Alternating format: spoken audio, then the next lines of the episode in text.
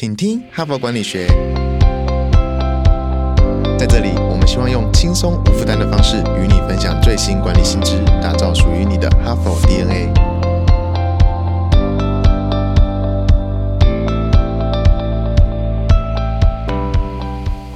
大家好，我是节目代班主持人 Even。这个星期哈帕的主题是让策略高效执行。对，这几集其实都蛮硬的，可是如果您真的静下心，一步一步来跟着操作、跟着执行、跟着练习的话，这一个礼拜对您来讲绝对会非常大的收获。那周一呀，我们理解了，让每一个员工都能坚定清楚的以三十到五十个字描述策略声明，让策略深植人心。从上到下，每一个同仁都可以因此有清楚的目标和判断的依据。更期待的是，让彼此呢不是互相抵触或互相碰撞，而是互相强化，强强联手，达到企业持续经营。那周二啊，我们更以一张策略骨干文件的表格来描绘，强化策略声明中的三元素：目标、范畴、优势里面的目标该如何擘画跟迭代。今天呢，我们将继续范畴这个部分如何落地来进行进一步的解说。哈佛领导者学程经历十期好评不断，全新改版再进化，更全方位的认知拓展，更深刻的思辨交锋，更真挚的共学情谊，都在 HBR 领导者学程二点零。深究十二个不同决策关键难题，大力强化你的决策系统，提高你的决策胜率。如果你也想体验源自于哈佛商学院的个案系统训练。与五十位以上的企业关键精英共同拆解各种困境，强强联手找到路径与解方。席次进入最后倒数，立即点击说明栏链接，抢占席次早鸟七五折优惠。是的，策略声明的要素二。定义范畴，公司的营运范畴啊，涉及三个构面。第一个是顾客跟产品嘛，第二个是地理位置，第三个是垂直整合。那在这些领域呢，要把界限定义清楚。只要你定义清楚。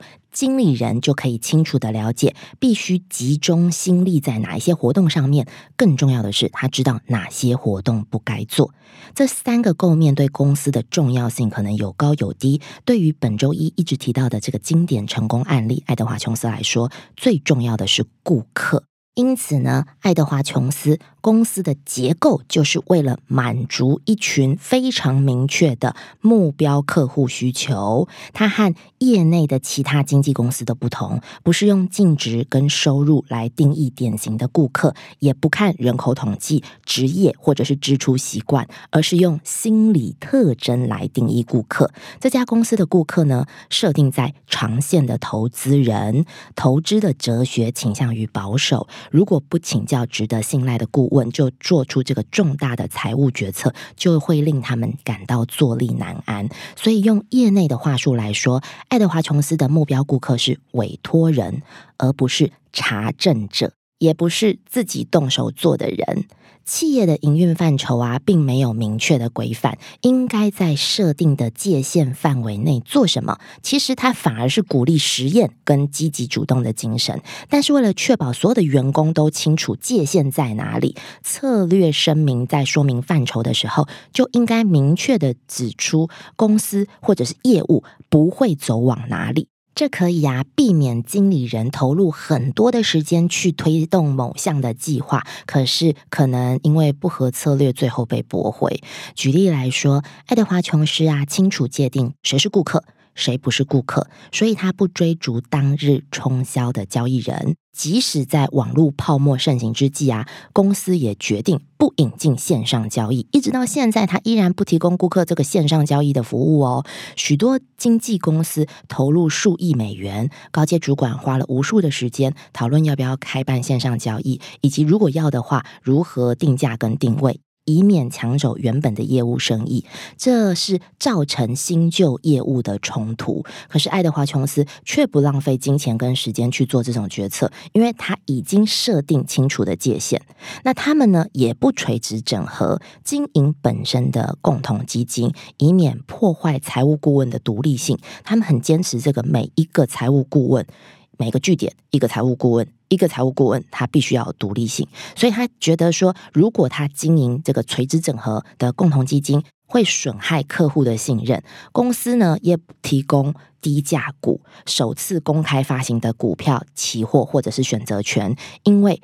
这对公司想要服务的保守型客户来说，这些投资产品的风险太高。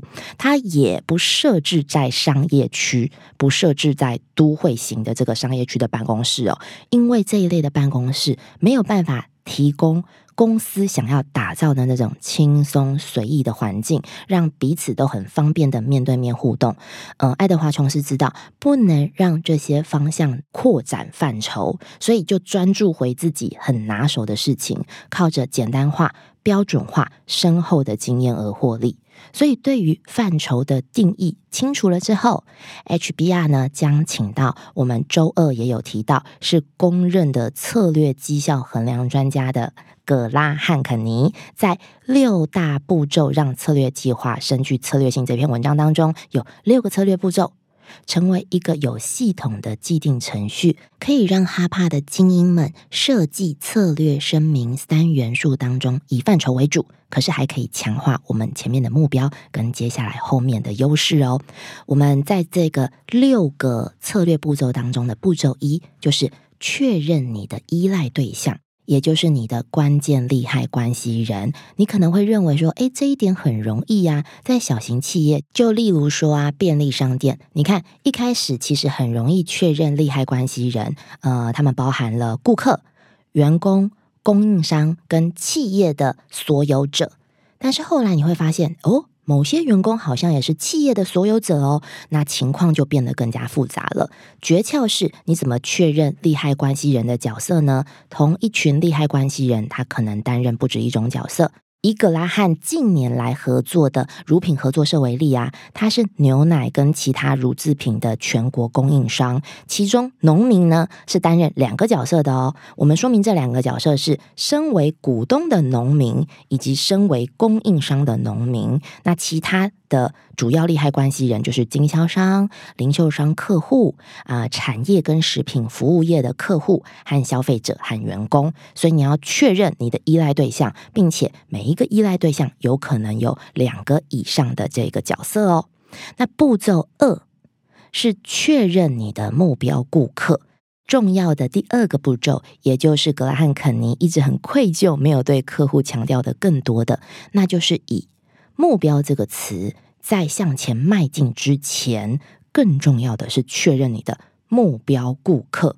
以国际性的会计师事务所 KPMG 台湾加盟，呃，称为安侯建业为例哦，目标顾客并不是每年都要申报所得税的一般纳税人，也不是需要人家帮忙处理账户的小型企业。在安侯建业来说，这些工作其实应该都是落在郊区的。会计师身上，K P N G 的目标不是预算有限的中型企业，他们是所谓的二线会计师事务所的目标。K P N G 锁定的是大型企业跟大型政府，找出目标顾客。会造成重大的影响，包括对其他利害关系人群体的影响。举例来说，KPMG 只雇佣有资格成为大型企业跟大型政府客户提供服务的这个员工。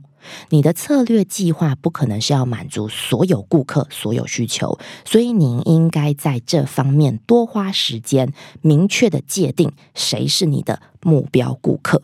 步骤三是要找出组织。想要从每个关键的利害关系群体得到什么？第三个步骤就是要理清你的组织想要从每个关键利害关系群体得到什么，才可以让组织繁荣发展。对于某些经理人来说，这个做法一开始好像是诶本末倒置吧？为什么？因为他们过于习惯的从营运面来思考，而非策略面来思考，觉得说优先考量自我好像是离经叛道的。嗯，身为利害关系人的员工来说，这一点会尤其明显哦。就拿格拉汉肯尼最近的一个建筑公司客户为例，那家公司的人力资源团队和高阶主管会竭尽全力找出哪些事物会让员工满意。员工哦，而且他们很少关注，当然也未能衡量哪一些事物会让公司满意。也就是说，他们认为组织想从员工身上获得什么。一旦公司采用格拉汉的六步骤方法，就能确认说，他们公司想要的结果是降低员工流动率，来提高生产力和创新。于是，公司去衡量出标准来监测这些项目，并且设定目标之后继续迈进。所以，你想要知道组织现在到底想要从利害关系群体身上得到什么？什么是最重要的？然后，并且什么是？排序在后面的，那你的监测的项目啊，跟设定目标执行的步骤，其实也会完全不一样哦。步骤四，确认利害关系群体想要从你这里获得什么。是的，利害关系人跟你的公司进行互动的时候，会把这些事项当做关键的决策决定的标准。例如说，这些事项很可能会是一些影响决定的因素啊，包含。顾客向你采购的决定，员工为你工作的决定，供应商供货给你的决定，或是股东对你的投资决定，很重要的是，你应该了解每个利害关系群体对于这些事项的看法，而且你应该聚焦在他们的观点，而不是公司跟自己的观点。他们的观点可能从下列的各种来源获得。你可以进行深入的访谈利害关系人，聆听利害关系人谈论他们跟你之间的互动。跟跟竞争对手之间的互动的体验，或者是来自于你收到的投诉，或者是建议系统得到的回馈意见，与利害关系人和焦点团体访谈，还有非正式谈话也很重要。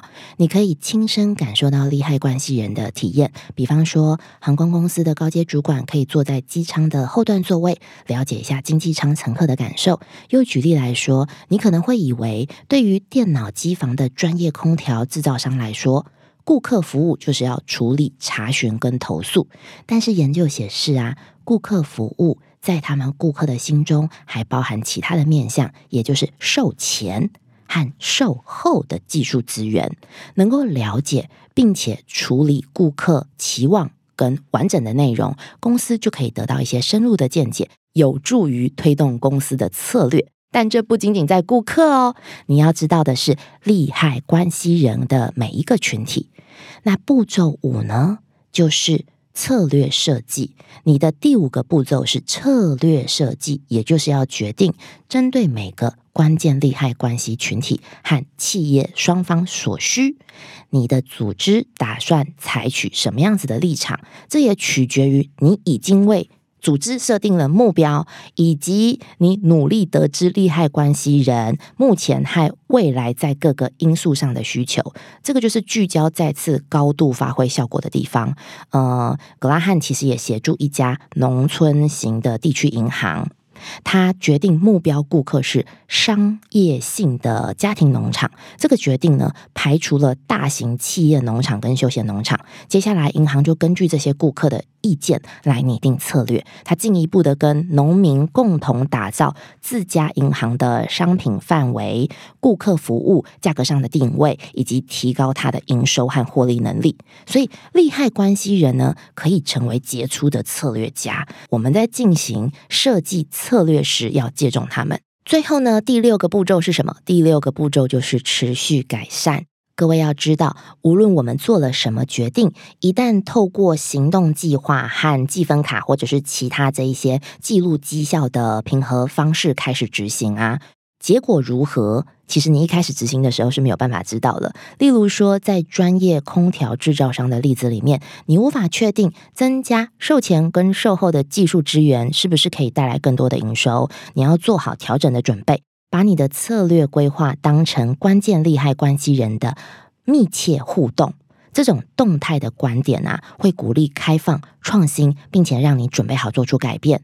透过这种系统设计的方式来进行策略规划，组织绩效会变得极为卓越哦。成功的企业，他们以利害关系人为重心，全力以赴，并且。超越众人的预期，把背景不同的员工整合在一起，产生惊人的效果。所以，以上六个系统化的方法，其实每一个人都可以做得到，甚至是你是团队带领，你在你的组织中、你的团队中也是可以做得到的哦。以企业或者是以团队组织带入这六个问题步骤得出的结果，请你返回去优化昨天的。一页策略骨干文件，并也留存下来。明天策略声明元素三优势要进行落地，里面有一个价值主张图跟活动系统图，也需要以上的问题来厘清跟完成哦。最后，感谢你的聆听。如果您喜欢我们的节目，请您现在就订阅这个 podcast，并且到说明栏点击加入，成为我们请听哈佛管理学 podcast 的听众，接收第一手消息。谢谢您的收听，我们明天再会。听完了本集的精彩内容，别错过更多实用的管理观点。感谢哈帕听友的热烈回响。